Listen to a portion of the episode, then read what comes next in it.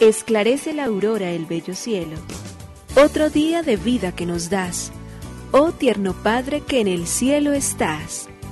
A esta hora, unamos nuestros corazones en alabanza al Señor, Creador de todo cuanto existe. Compartamos el Evangelio. Reflexionemos en su palabra. Esto es, Esclarece la Aurora, con el Padre Antonio Ramírez. Bienvenidos.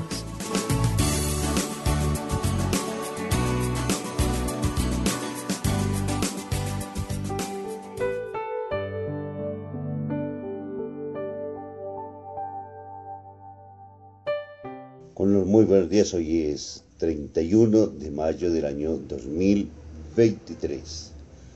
Concluye hoy este quinto mes del año. Queremos darle gracias a Dios por habernos permitido vivirlo, por haber caminado en el tiempo, por conservar la gracia con la cual Dios nos ha dado el caminar y el cumplir toda nuestra tarea. No nos han faltado fuerzas, no nos han faltado amor, no nos ha faltado ayuda.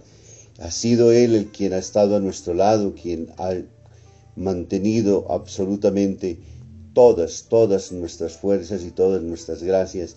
Y por ello entonces queremos decirle al Señor una vez más que nuestra inmensa gratitud se levanta en esta mañana para poder mirar y decir que ha sido bueno con nosotros, que nos ha regalado mucha, pero mucha bondad, que nos ha dado mucha, pero mucha misericordia. No podemos ninguna otra cosa diferente que vivir eternamente agradecidos. El tiempo es un don único, maravilloso y extraordinario que Dios regala y que está puesto para que cumplamos en él las misiones que Dios nos da. Está puesto para que nosotros alcancemos las metas que nos hemos propuesto y Dios nunca nos falta con su misericordia infinita que nos hace entonces todos los días ser mejores, buscar siempre el bien, y estar agradecidos porque sin la vida sería imposible realizar las tareas. Porque Dios nos ama y porque Dios nos concede tiempo es que alcanzamos absolutamente todo. Porque Dios nos ha dado la vida es que estamos entonces sanos, tranquilos. Por eso es que vamos caminando en el tiempo y donde hay dificultades sentimos sobre todo y de manera muy especial su presencia y la intercesión de la Santísima Virgen María bajo esta visión de la mujer fiel que visita a sus hijos y que les lleva el consuelo y las gracias necesarias. Por ello hoy, Señor, te decimos gracias, Creador del universo. Nos unimos a la Iglesia Universal que ora.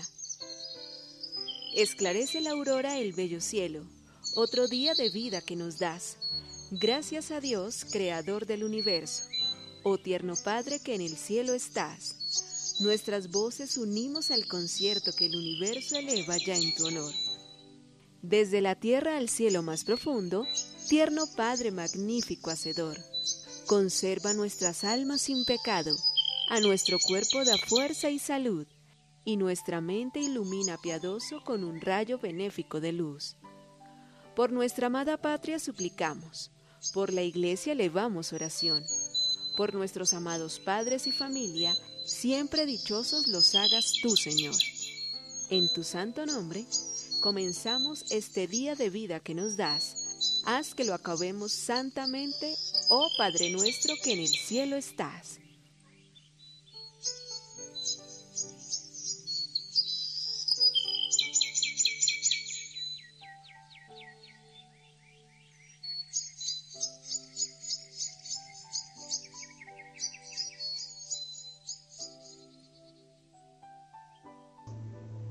El personaje del año. Era una familia numerosa, nueve hijos, casados y con hijos casi todos.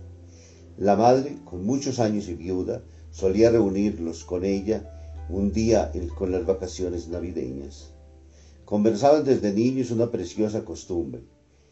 Los postres de aquella comida familiar se elegía por rigurosa votación de entre todos los muchos miembros de la familia el personaje del año. La madre mientras servía a cada hijo le preguntaba secretamente y con curiosidad a quién pensaba votar ese año. Todos decían que iban a votar a un hermano, a la cuñada, al pequeño que acababa de nacer. Llegaban los postres y con ellos a la hora de la votación. Se recontaban las papeletas y la madre veía con satisfacción, nada disimulada, que en cada una de ellas era la elegida.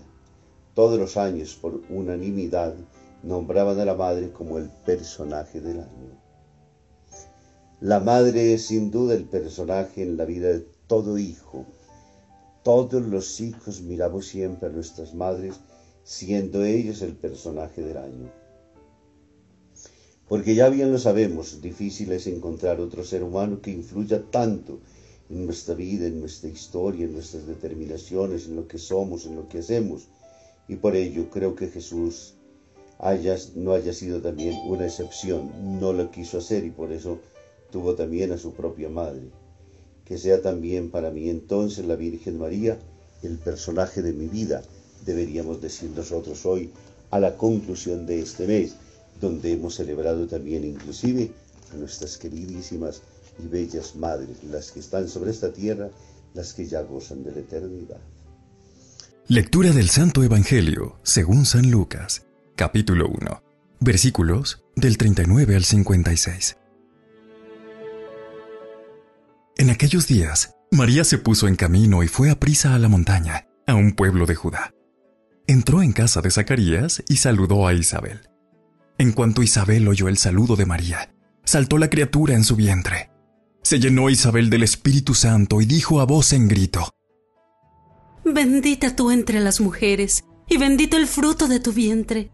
¿Quién soy yo para que me visite la madre de mi Señor? En cuanto tu saludo llegó a mis oídos, la criatura saltó de alegría en mi vientre. Dichosa tú que has creído, porque lo que ha dicho el Señor se cumplirá.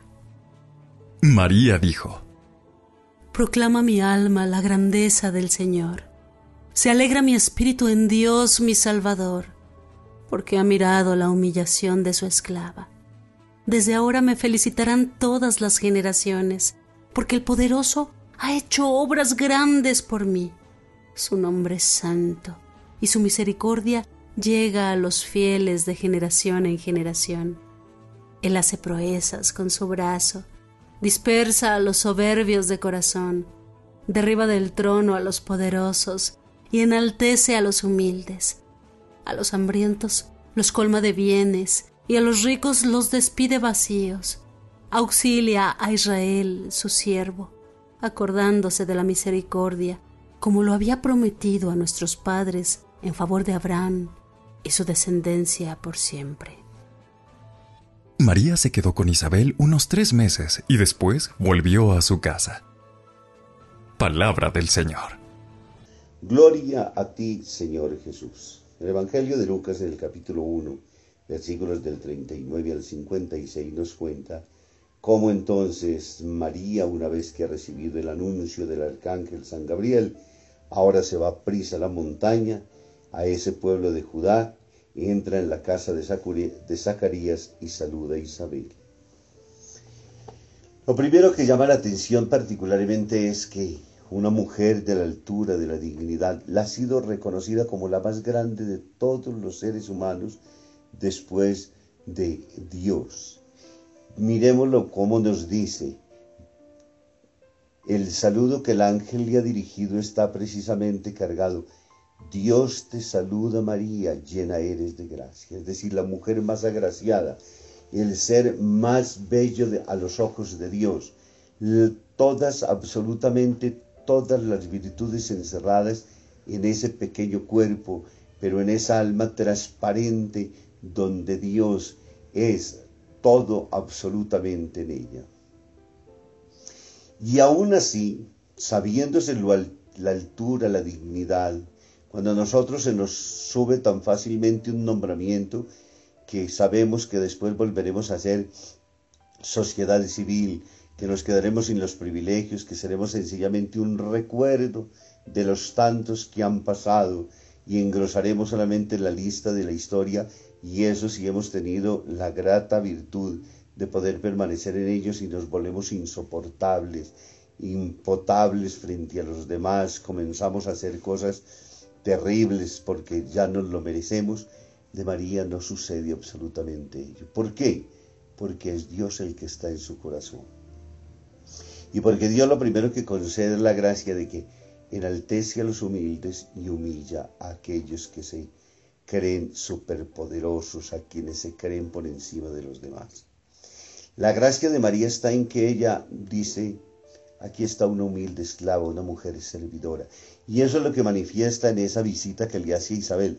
Y no solamente para que le diga, ay María, qué afortunada eres tú, como así que el Señor se ha fijado en ti, lo que te ha dicho el Señor se cumplirá. No, va para trabajar, va para cocinar, para lavar ropa, va a atender una casa, va a ser madre cabeza de familia en ese hogar, porque la mujer que tiene la responsabilidad, lastimosamente en el momento por su ancianidad y su misma condición de embarazo, no le permite efectuar esas tareas. Y María dice, no te preocupes, yo soy una buena sirvienta, te ayudaré, te acompañaré en este tiempo, compartiremos las delicias, las bendiciones, el amor de Dios, compartiremos juntos las gracias que Dios ya que he tenido a bien regalarnos. Por eso ese saludo afectuoso donde el Espíritu Santo en el vientre de Isabel en el Antiguo Testamento hace recordar las maravillas de Dios. Y donde el Espíritu Santo en el Nuevo Testamento, en el vientre de María, pues hablan de todo lo que está por venir, de toda la gracia que es cumplimiento del Antiguo. Y María es ese puente entre Dios y los hombres. María es esa muestra de que el compromiso con Dios nos tiene que llevar a comprometernos con los seres humanos, a servirlos, a ayudarlos, a construirlos siempre en el bien, a hacer todo aquello que nosotros estamos llamados a hacer, porque somos llamados a ser hermanos, no dominadores de nadie, sino servidores de todos. Bien lo dijo Jesús a sus discípulos, el que quiera ser el primero, que sea el servidor de todos. Y María nos enseña que su dignidad no es un privilegio, que su dignidad es un servicio, que es una entrega generosa. Que hoy la Santísima Virgen María interceda por nosotros y junto a su Hijo Jesús derrame su bendición copiosa de Padre, Hijo y Espíritu Santo. Amén. Muy feliz día para todos.